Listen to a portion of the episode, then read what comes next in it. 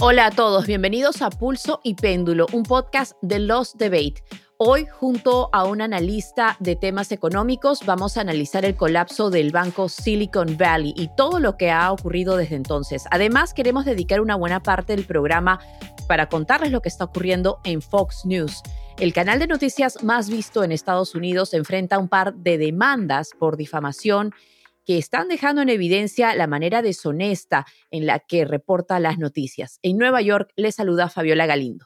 Y en Miami le saluda Carlos Curbelo. Bueno, Fabi, hoy tenemos mucho de qué discutir, así que entremos inmediatamente en materia. All customers who had deposits in these banks can rest assured they'll be protected and they'll have access to their money as of today. That includes small businesses across the country that bank there and need to make payroll, pay their bills, and stay open for business. Investors in the banks will not be protected. They knowingly took a risk And when the risk didn't pay off, investors lose their money. That's how capitalism works. Ahí escuchamos al presidente Biden en unas declaraciones que hizo hace un par de días tras el colapso de Silicon Valley Bank y Signature Bank. El mandatario aseguró que todos aquellos que tuvieron depósitos en estos bancos, incluyendo los pequeños empresarios que necesitan su dinero para poder seguir operando, iban a tener acceso casi de inmediato a todo lo que depositaron. Por otro lado, Biden indicó que los inversionistas simplemente tenían que asumir la pérdida de haber hecho una inversión riesgosa. Carlos, y lo cierto es que Biden tuvo que salir casi corriendo inmediatamente a hacer estas declaraciones y a tratar de controlar la situación porque el repentino colapso de este banco o de estos bancos ha tenido impacto a nivel mundial y como es de esperarse, está causando gran preocupación. De hecho, esto es lo que dijo un cliente de Signature Bank a otra cadena de televisión. ¿Será debajo, debajo del colchón? sí, porque no sé. ¿A dónde más seguro? Pues si en los bancos lo más seguro que uno los puede tener y no lo y no puede tenerlo, entonces no sé a dónde lo podrá tener uno en la casa. Bueno, la verdad no creo que debajo del colchón sea la mejor opción, pero se entiende la preocupación y la confusión que todo esto está generando. Precisamente por eso hemos invitado a un consultor en economía y desarrollo para que nos explique cómo llegamos hasta aquí y qué puede pasar en las próximas semanas. José González es Managing Partner de la firma de asesoría financiera GCG Advisors. José, bienvenido a Pulso y Péndulo. Un placer, encantado de estar con usted. Bueno, José, yo creo que la primera pregunta, y te agradecemos por supuesto tu tiempo, eh, la primera pregunta es ¿por qué colapsó este banco, Silicon Valley Bank, que yo por lo menos nunca había escuchado de él, pero parece que era un banco de bastante envergadura. ¿Qué es lo que pasó con este banco? Y lo que pasó con eh, Silicon Valley Bank es, es una, la típica crisis de una corrida, estamos en, la contabilidad bancaria a un banco. Eh, los bancos, como saben, tienen depósitos y préstamos. Los depósitos son el pasivo y el activo es el uso que hace de ese dinero. En la banca norteamericana hay una cosa que se llama el multiplicador bancario. Por cada dólar que usted deposita en el banco se generan 9 dólares de crédito. Se retiene el 10% y se presta la diferencia. Y hay una clave en el manejo bancario que se llama la duración de los préstamos vis a vis la duración de los depósitos. ¿Y cuando suceden las corridas bancarias? Cuando la duración de los préstamos es larga, como en el caso de Value Bank, eran buenos activos, tenían inversiones en bonos del Tesoro norteamericanos, en hipotecas de buena calidad, no las de 2008-2009, a 10 años. Y tenían depósitos a la vista, lo que se dice ahora non-sticky depósitos, depósitos que no de ahorristas, sino de las compañías de Silicon Valley que utilizaban al banco para pagar sus nóminas, para pagar sus gastos operativos. cuando las inversiones son a 10 años y los depósitos a un mes, cuando la gente empieza a sacar su dinero y no se pueden liquidar los activos para pagar ese dinero, viene una crisis bancaria. El banco descubre que está descalzado, se dice, es decir, que el activo no hace matching con el pasivo, cuando empieza un rumor, el banco contrata a, Goldman Sachs para procurar 2.600 millones de dólares en, una oferta de acciones porque necesitaban cubrir el gap. El Valle, el Silicon Valley, los clientes empiezan a enterar de que hay un problema de descalce y hay una corrida. Se retiran 41 mil millones en depósitos en menos de una semana. El banco entra en crisis y el banco no está siendo liquidado, ha sido cerrado temporalmente por la Reserva Federal mientras se recupera la situación de liquidez. Ahora, hay algo que a mí me parece muy interesante, José, y es la particularidad de este banco. Como dices, los que estaban depositando su dinero eran por lo general venture capitalists, como le dicen, inversionistas del Valle de Silicon Valley en California. Es un banco regional, ¿verdad? Hay bancos nacionales, hay bancos regionales, este es un banco regional. Y lo que llama la atención es que una gran mayoría son empresas de mucho dinero y que el banco estaba enfocado en poner sus, digamos, inversiones en estos, como dices, bonos del Tesoro de, Estados Unidos, que ya estábamos viendo estaban incrementando en sus intereses. ¿Cómo este hecho de que sean personas poderosas, hasta cierto modo, personas con mucho dinero, las que están pidiéndole al gobierno que intervenga? ¿No se supone que estas son personas que toman riesgos, que son inversionistas y que tienen que asumir ese riesgo que de repente no les va a ir bien en una inversión? ¿Cómo crees que eso afecta el hecho de que el, gobierno federal haya tenido que hacer una excepción y asegurar todos los depósitos de estas personas, incluso superando el límite de los 250 mil dólares que se le da a cualquier persona del común? Hay que tomar en cuenta, los depósitos en el banco se triplicaron en dos años y el banco se llenó de fondos y no sabía exactamente qué hacer con ellos. ¿Por qué la Reserva Federal, que el domingo en la mañana, Janet Yellen da una, una entrevista a Meet the Press y dice que solo se van a pagar los 250 mil dólares, pero hacia las 7 de la noche aseguran el 100% de los depósitos en cash? Es importante subrayar de los depósitos en cash. ¿Qué sucede en este banco? Que los depósitos en cash, que eran la gran mayoría, solo el 14% de los depósitos eran sticky. Al colapsar esos pagos iban a crear una serie de problemas en las cadenas de pago en Silicon Valley. Hay que recordar dos cosas. Este es el banco comercial, el banco mercantil más importante en Silicon Valley. Si se suspendía la cadena de pagos en el Silicon Valley, la, la actividad tecnológica en los Estados Unidos es económicamente importante y estratégicamente importante los efectos de esa suspensión en la cadena de pagos podían ser desastrosos. Y lo que hace la, Reserva Federal es tomar conjuntamente, en horas, una medida de emergencia sujeta a la ley. ¿Qué dice la ley? Que la Reserva Federal, el Tesoro eh, y el FDIC pueden tomar medidas extraordinarias si se considera, todo esto es parte de las regulaciones que se crean en el 2008-2009, que hay un riesgo para el sistema en general y deciden garantizar el 100% de los depósitos en cash y el banco entra en un proceso de reestructuración. Lo que deciden es que no van a rescatar ni a los accionistas del banco ni a los bonistas del banco, es decir, a los que compraron bonos del banco. Es una medida controversial. O sea, recordemos que el FDIC no es dinero del Estado. Cuando usted tiene dinero en el banco y paga fees mensuales, parte de ese dinero pasa a cubrir el seguro del FDIC. Es un seguro por el que todos pagamos. José, y una pregunta, porque la gran mayoría de nosotros, los que vivimos en este país, no tenemos 250 mil dólares en un banco, ni mucho menos. ¿Cuál es el efecto que tiene esto para la persona común y corriente? Vemos que los mercados, eh, las bolsas se han desestabilizado. Algunos dicen que esto avisora una recesión. ¿Hay algún peligro para el consumidor promedio producto de toda esta crisis o esto es para eh, las empresas y para las personas más acaudaladas. La razón de fondo, Carlos, de la crisis es el aumento en las tasas de interés. Habíamos vivido por distintas razones, desde la crisis hipotecaria hasta la pandemia, hemos vivido más de, desde el 2008-2009 hasta el año pasado, o sea, casi poco, 12, 13 años, en un ambiente lo que se llama tasas de interés cero. La Reserva Federal, para evitar el colapso del sistema financiero, que es vital para una economía como la norteamericana, tuvo que bajar las tasas a cero el costo del dinero ha sido mínimo por demasiado tiempo. En Wall Street decimos que hay una generación de analistas que no saben lo que son tasas de interés real y esas tasas acaban de subir de 0 a 4,75. Hay una cosa que se llama la paradoja matemática.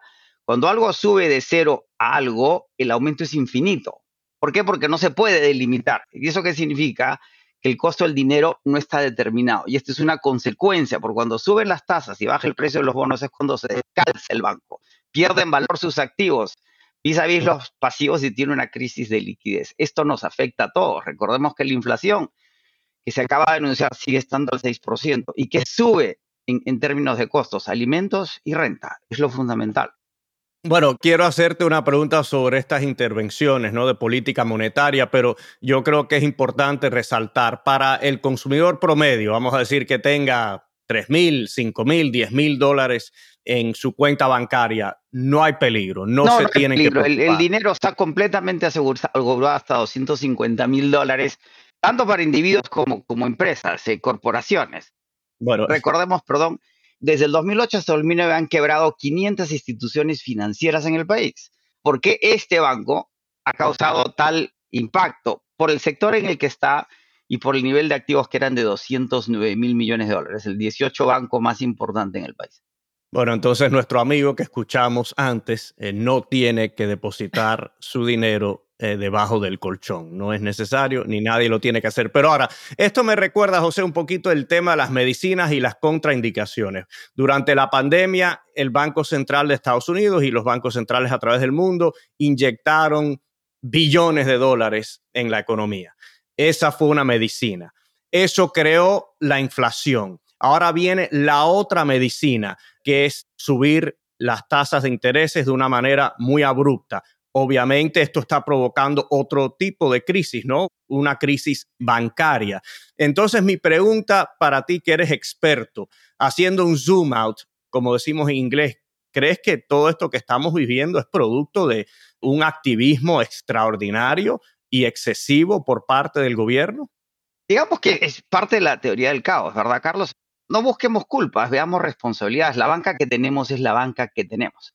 Y hemos crecido y nos hemos multiplicado y nos hemos financiarizado y nos hemos convertido en una economía del consumo por la evolución de esa banca y tenemos que lidiar con esa banca según vengan los problemas que no podemos prever. La crisis hipotecaria previsible sí y no. La pandemia no y hay que lidiar con esos problemas, hay que ir modernizando esa banca y atenderla de la mejor manera posible. Y la decisión que acaba de tomar la Reserva Federal, como la que se tomó en el 2008 y el 2009, es el, el menor de los males, porque el contagio de la banca podría tener un impacto muy grande en la economía. Lo dijo Obama cuando le preguntan, ¿por qué usted quiebra presidente de la industria automotriz y no la banca? Él dice, pues la industria automotriz son dos millones de personas.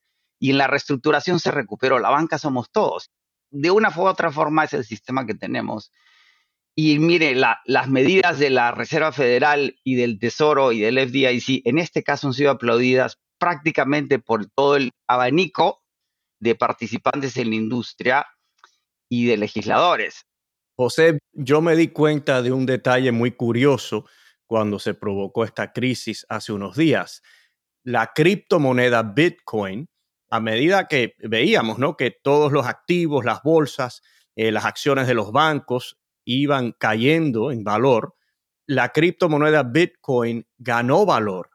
Y algunos pues explican eso diciendo que a medida que los bancos centrales van perdiendo credibilidad o que se cuestiona sus intervenciones, que esto lo que hace la opción de una criptomoneda que no se puede manipular, por ningún banco, hace esa opción más atractiva.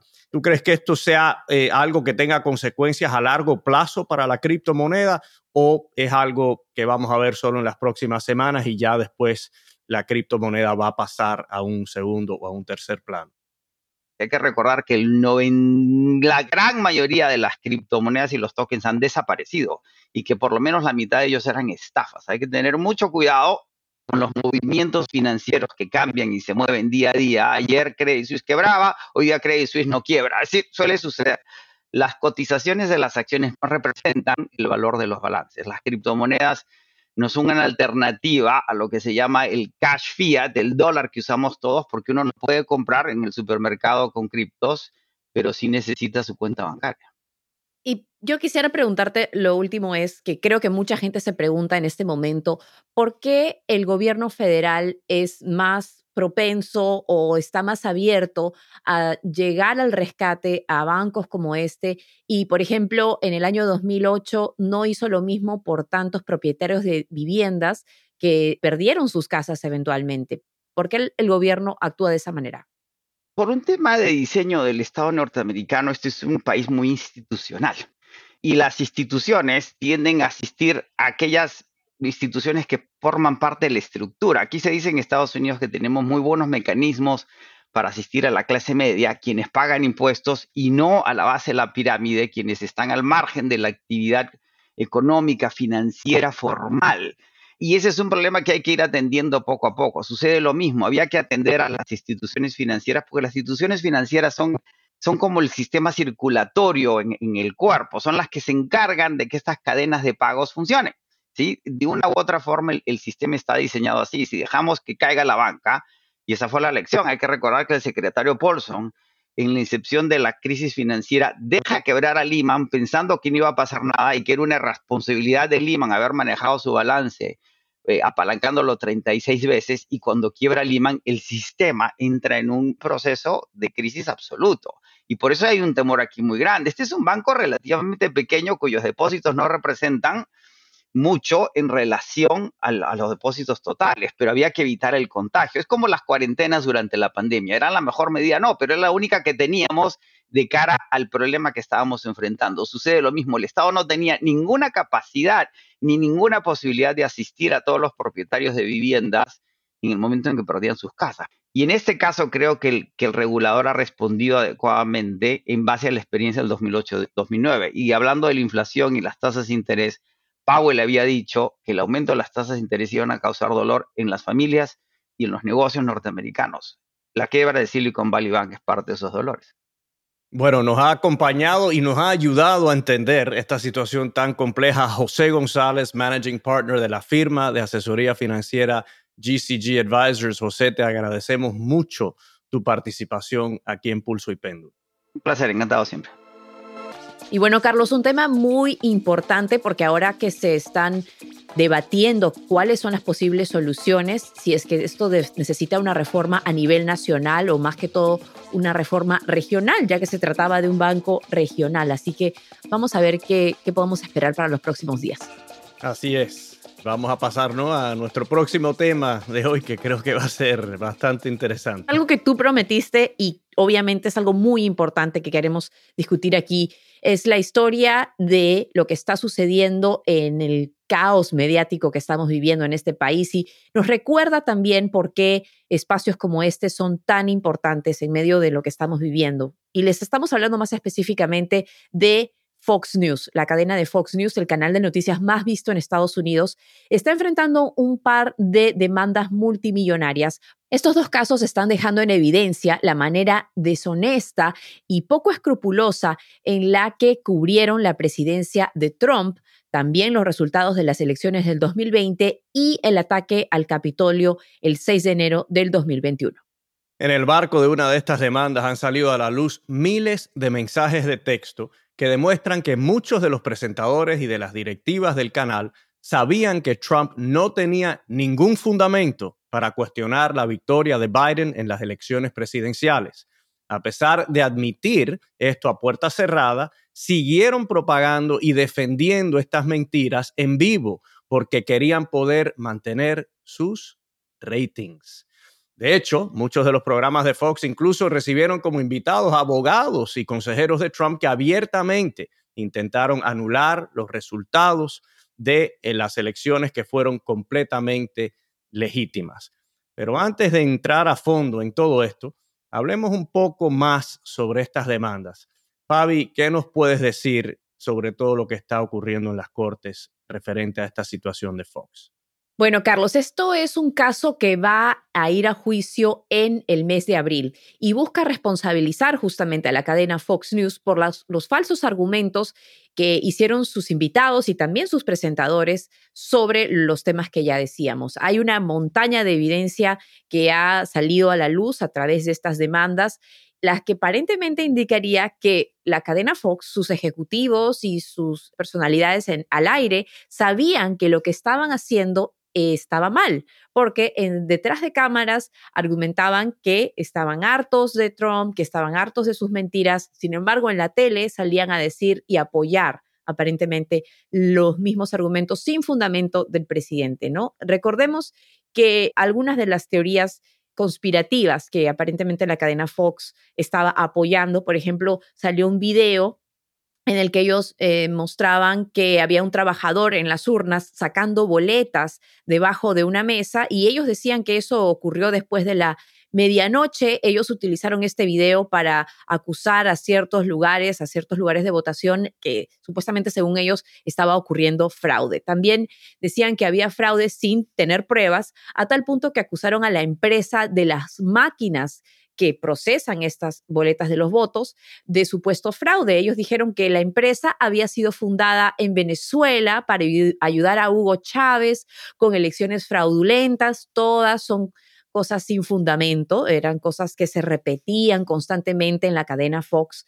También el abogado o el ex abogado del presidente Trump, Giuliani, dijo que uno de los jefes de esta organización, de, de la compañía Dominion, que fabrica estas máquinas, era también eh, compañero de George Soros, o sea, toda una serie de teorías conspirativas. Y obviamente la compañía Dominion está comprobando que ellos le escribieron emails, trataron de contactar a la cadena Fox News para ellos explicar más o menos qué es lo que estaba sucediendo, para que también se escuchara su lado de la historia. Sin embargo, como ejecutivos y productores no les dieron esa cabida. Sin embargo, sí le dieron cabida a más personas que estaban, digamos, echándole más gasolina, ¿no? A estas teorías conspirativas que no tenían fundamento.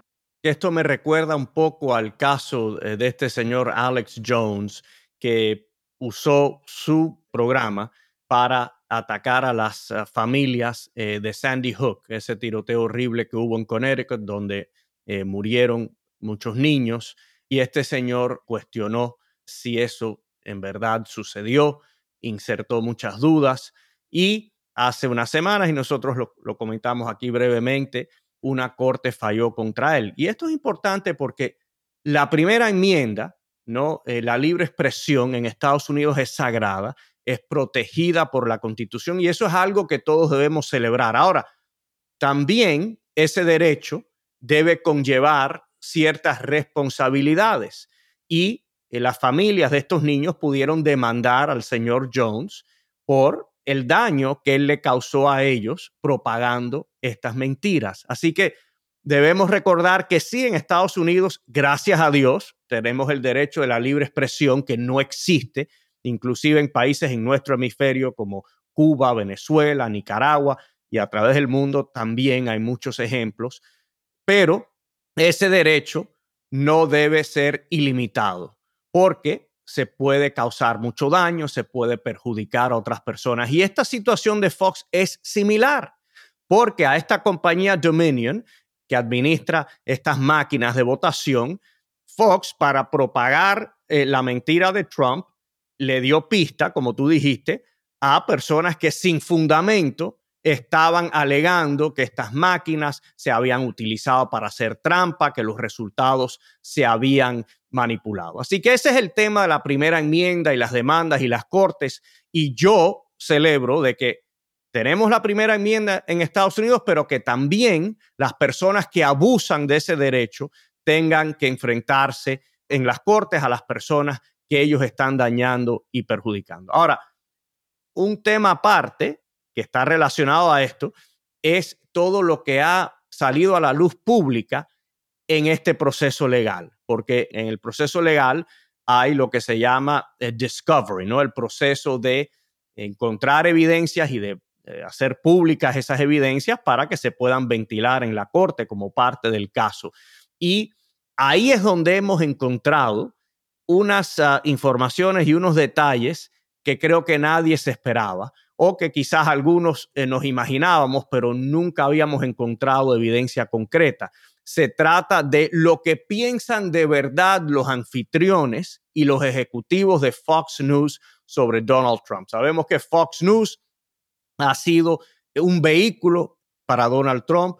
Han celebrado al expresidente, inclusive antes de que haya llegado a la presidencia. Fue el canal que le dio ¿no? esa plataforma para darse a conocer bien y para promover su candidatura.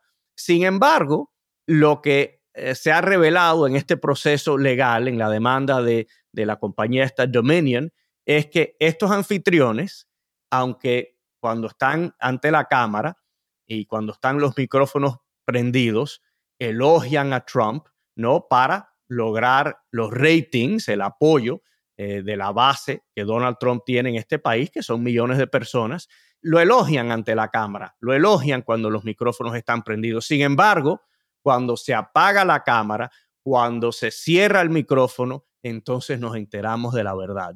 Y Tucker Carlson, que probablemente ha sido el fanático principal de Trump en Fox News durante todos estos años, escribió en su teléfono con sus propios dedos cosas como, hablando sobre Donald Trump, es una fuerza demónica, un destructor, lo odio con pasión. Esto es lo que Tucker Carlson en verdad cree sobre Donald Trump, a pesar de lo que le dice a millones de personas cuando está mirando al lente de una cámara. Cuando ese lente se apaga, cuando las luces se apagan y cuando el micrófono se cierra, entonces él dice la verdad. Y por eso, y tú aludiste a esto antes, Fabi, por eso yo creo que este programa es tan importante, porque aquí quizás usted escuche algo con lo cual esté de acuerdo, quizás escuche una perspectiva que no le guste, pero todo lo que se dice aquí, primero que es basado en la verdad, en los hechos, en lo que ha sucedido. Ahora eh, acabamos de hablar eh, sobre el tema este de los bancos, de la economía, de la crisis, y buscamos eh, los datos, ¿no? Los hechos concretos, qué es lo que está sucediendo. Esa es la base. Y naturalmente, cada uno tiene su propia perspectiva. Aquí inclusive invitamos a personas que tienen otras perspectivas más allá de las que tengamos Fabi y yo. Y lo que expresan esas personas, además de, estar basado en la realidad, es sincero. Cuando se apaga esta cámara, cuando yo cierro este micrófono, yo no me burlo de la audiencia porque hice un teatro aquí, porque dije algo que no es lo que yo pienso en realidad. Y eso es lo que está sucediendo en Fox News. Y no estoy diciendo que no ocurra en otras cadenas. Es muy posible que ocurra en otras cadenas, pero en el caso de Fox, esto se ha hecho público.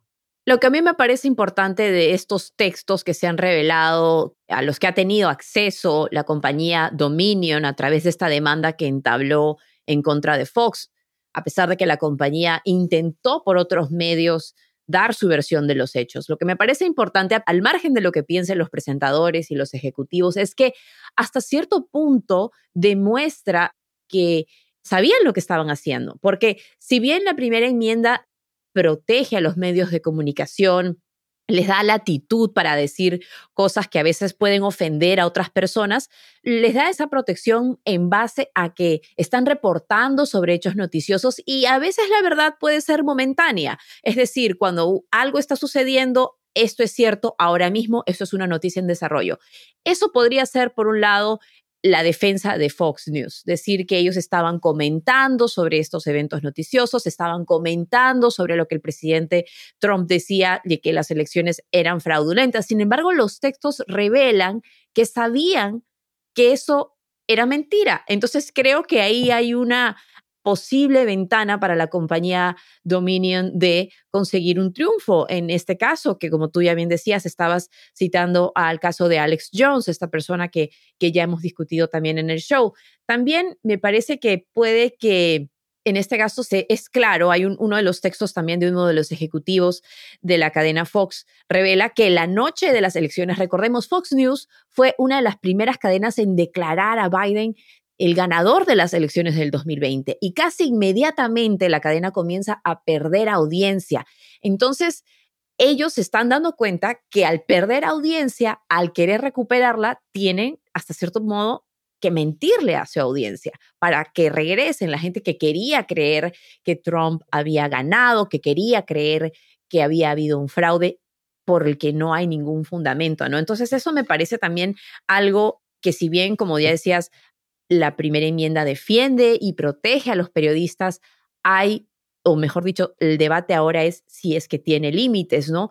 Y también yo de verdad, cuando veo Fox News, a veces yo sí creo en los presentadores, ahora ya no tanto, ¿no? Entonces, ¿qué significa que se le encuentre culpable a la cadena Fox News? Además de que va a tener que pagar pues un, un pago por daños y perjuicios y defamación a la compañía Dominion pero lo que significaría en todo caso que se le encontrara culpable a Fox News también eh, sería evidencia de que le miente a su audiencia, sería una, digamos, declaración abierta de que lo que ellos dicen al aire no es cierto y que la idea de que se responsabilice y que tenga de, alguna manera una, un choque con lo que están haciendo y digamos, podemos seguir por este camino o no, también es algo que creo que es importante, ¿no? Ahora, de ser encontrado no culpable, creo que significaría que no hay consecuencias para las cadenas de televisión de mentirle a su audiencia, de mentirle al público, de mentirle a los votantes, ¿no? Y también creo que le da licencia a otras campañas a seguir con estas mentiras. Entonces,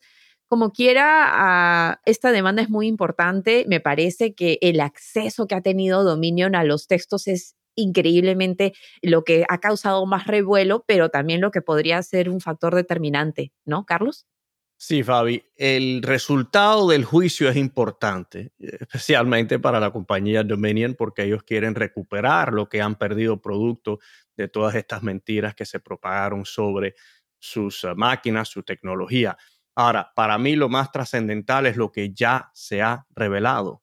Ya esto es un hecho, es un hecho eh, se ve clarito que Fox News le ha mentido a su audiencia, que algunos anfitriones, no todos, porque yo creo que hay anfitriones muy eh, responsables y serios, como es eh, Neil Cavuto, como es Brett Baer, que no han participado en este teatro, pero los anfitriones más populares, los de prime time, que están en la televisión durante las horas de mayor audiencia, se han burlado del pueblo de Estados Unidos y nos hemos enfocado en el señor Carlson, pero no vamos a dejar atrás al señor Sean Hannity, quien nunca creyó en las denuncias de fraude ni por un segundo, sus palabras textualmente, pero sin embargo quiso darle pista, oportunidad eh, de presentar pruebas a los abogados de Trump.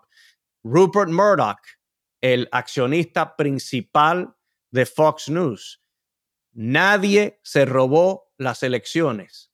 Nadie se robó las elecciones, fue lo que dijo Rupert Murdoch ante los abogados después de haber jurado que iba a decir la verdad. La señora Laura Ingram declaró, escribió un mensaje de texto, Sidney Powell, una de las abogadas de Trump, Sidney Powell está un poquito loca. Y entonces manifestó frustración de que la cadena Fox había reconocido la victoria de Biden porque eso le iba a costar audiencia. Mira, los ratings son importantes, nosotros queremos rating. Es más, voy a hacer un paréntesis para pedirles que por favor hablen con sus familiares, sus amigos, eh, sus colegas en el trabajo para que se suscriban a Pulso y Péndulo a través de YouTube, Apple, Spotify. Por favor. Eh, Apple y Spotify, por favor. Eso se lo pedimos, ¿no? Es, aquí, no aquí no hay nadie que esté en este mundo para evitar que lo vean y que lo escuchen. Pero hay que hacerlo con ética con decencia, con integridad. Yo no puedo aquí decir 20 mentiras con tal de que ustedes me escuchen o que me vean. Yo lo que creo que la cadena Fox le debe pedir perdón al país y a la audiencia por propagar una mentira que ha sido tan tóxica y que tanto daño ha causado. Una mentira que ha costado vidas. No nos podemos olvidar de las muertes en el asalto al Capitolio y, que de alguna manera eso ha sido alimentado por estas mentiras, por estas teorías conspirativas sin fundamento de que las elecciones fueron robadas. Esa disculpa se la deben, yo creo, a esas familias que perdieron a sus seres queridos en esa, en esa revuelta. Así que, bueno, Carlos, lo prometido es deuda y aquí pagamos deuda. Sí, sí, yo creo que ya, ya me estoy calmando porque esto de verdad que me ha tenido eh, ¿no? un poco incómodo desde que todo esto salió a, a la luz pública porque me incomoda, ¿no? Después de haber estado en el Congreso, yo vi el impacto que tiene la mentira sobre la sociedad en Estados Unidos, sobre el liderazgo político del país. Y todos debemos luchar por nuestras ideas, todos debemos intentar eh, ganar elecciones, los que estamos en los medios debemos intentar lograr el mayor rating posible, nosotros aquí siempre lo hacemos, pero dentro de un marco de lo que es la verdad, la decencia, la integridad, si no, lo vamos a perder todo. Como yo eh, le decía eh, a los reporteros a veces cuando me preguntaban, bueno, ¿qué va a suceder si gana este partido el otro? Y le digo, mire, mientras la sociedad se vaya deteriorando, todos vamos perdiendo, no importa cuál partido gane las elecciones. Así que mi deseo eh, para este programa es que sigamos eh, trabajando basado en, la realidad, la verdad. A veces es incómodo, a veces es agradable, pero siempre aquí la diremos y siempre seremos sinceros en todo lo que les, contamos aquí en Pulso y Pendo. Así que, Fabi, muchas gracias a ti por ser una gran compañera y gracias a todos, como siempre, por su audiencia. Así es, así llegamos al final de este episodio de Pulso y Péndulo y como siempre los invitamos a que nos dejen sus comentarios, se suscriban a nuestro canal de YouTube y nos sigan en Spotify, Apple Podcast o en la aplicación que más les guste. Saludos y hasta pronto. Pulso y Péndulo es un podcast producido por Lost Debate. Mónica Espitia es nuestra productora ejecutiva, Lucy Cabrera y Yesenia Moreno son nuestras productoras asociadas y Maxi Frini es nuestro editor y diseñador de sonido.